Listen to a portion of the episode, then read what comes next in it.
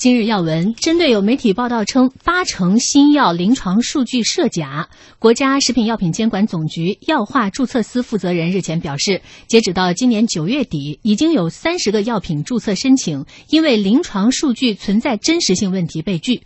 来听央广记者冯月的报道。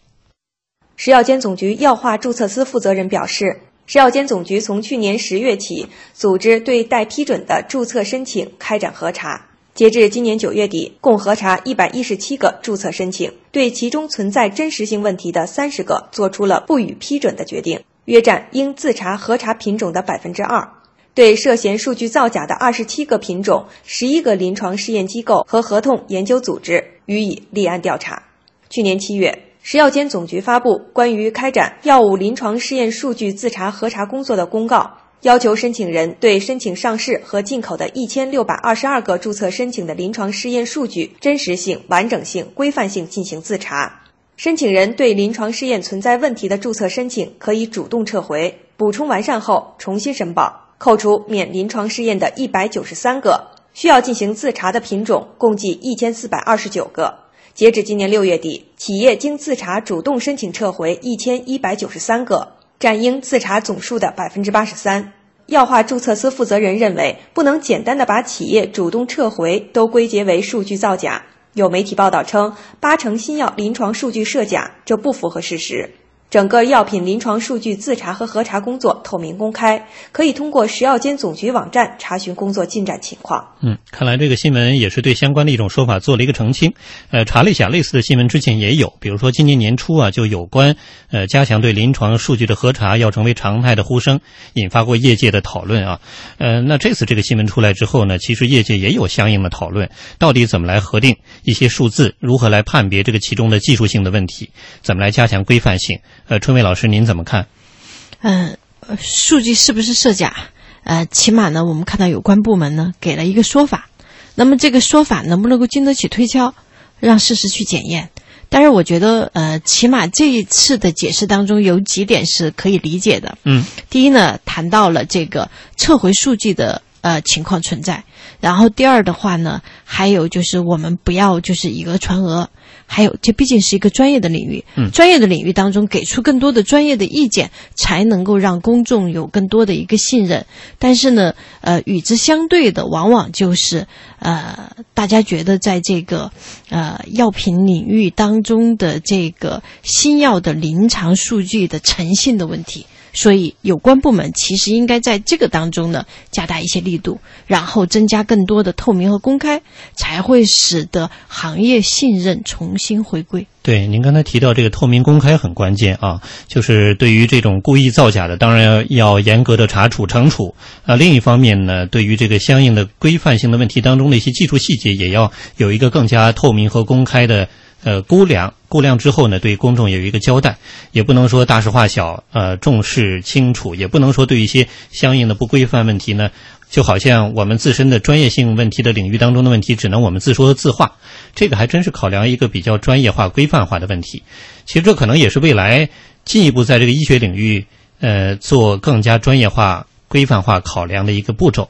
呃，您是不是对未来这方面的领域问题也有一些相应的展望？嗯，这个展望我想分为三个方面。嗯，第一，呃，中国作为一个人口大国，那么在这个领域当中，对于药品的需求非常的庞大。那么我们希望信任度的前提，首先是作为使用者的一个需求。第二点的话呢，就是在这个领域当中，我们看到的很多的这个呃药品，不断的更换药名。啊，然后不断的这个换着这个方式的，然后就是呃取名字。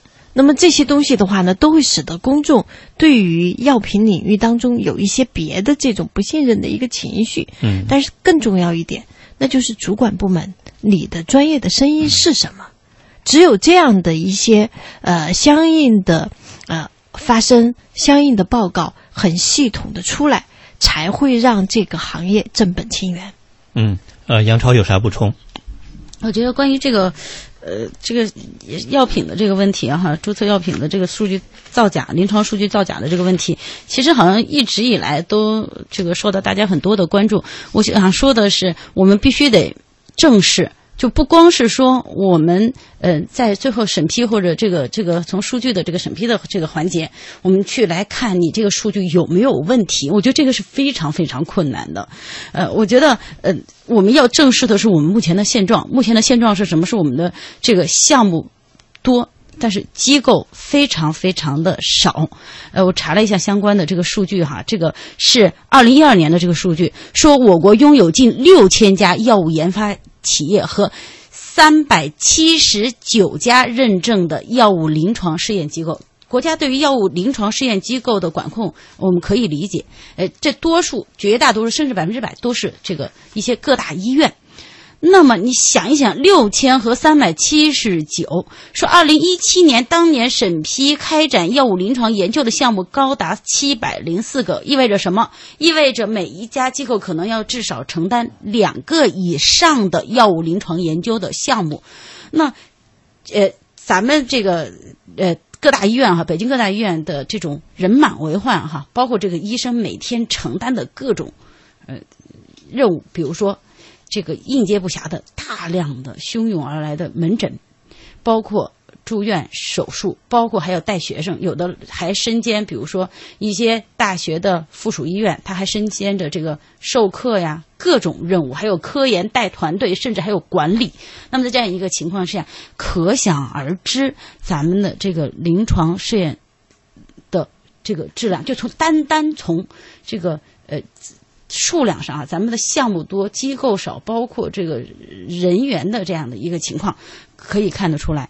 另外一个是，我觉得还有一个很重要的问题是，其实呃，这应该是必须守住的最后一条红线。为什么？因为药品经过了临床试验，能够注册之后，就是直接为广大的病人，就是直接运用到我们的身体上。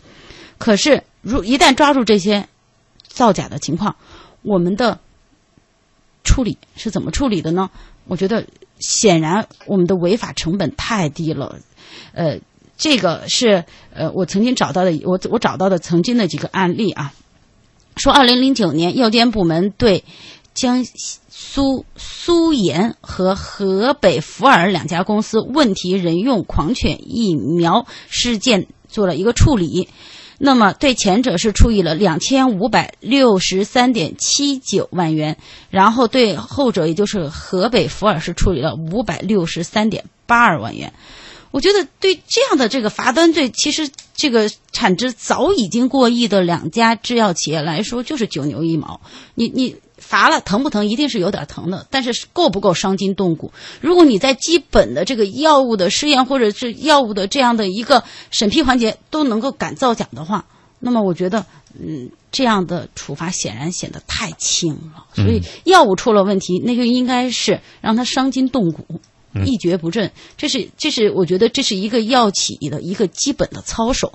所以，呃，而且说的是这一个案件的临床试验相关人员是否受到处罚，并没有公开报道啊。所以，可啊可见哈，这里头是不是我们的这个处罚，除了对媒体公布之外，我们是不是有更严厉的这样的一个处罚？我觉得这个也是我们需要来呼吁的。嗯，所以这次这个相关的负责人的回应啊，只是回应说。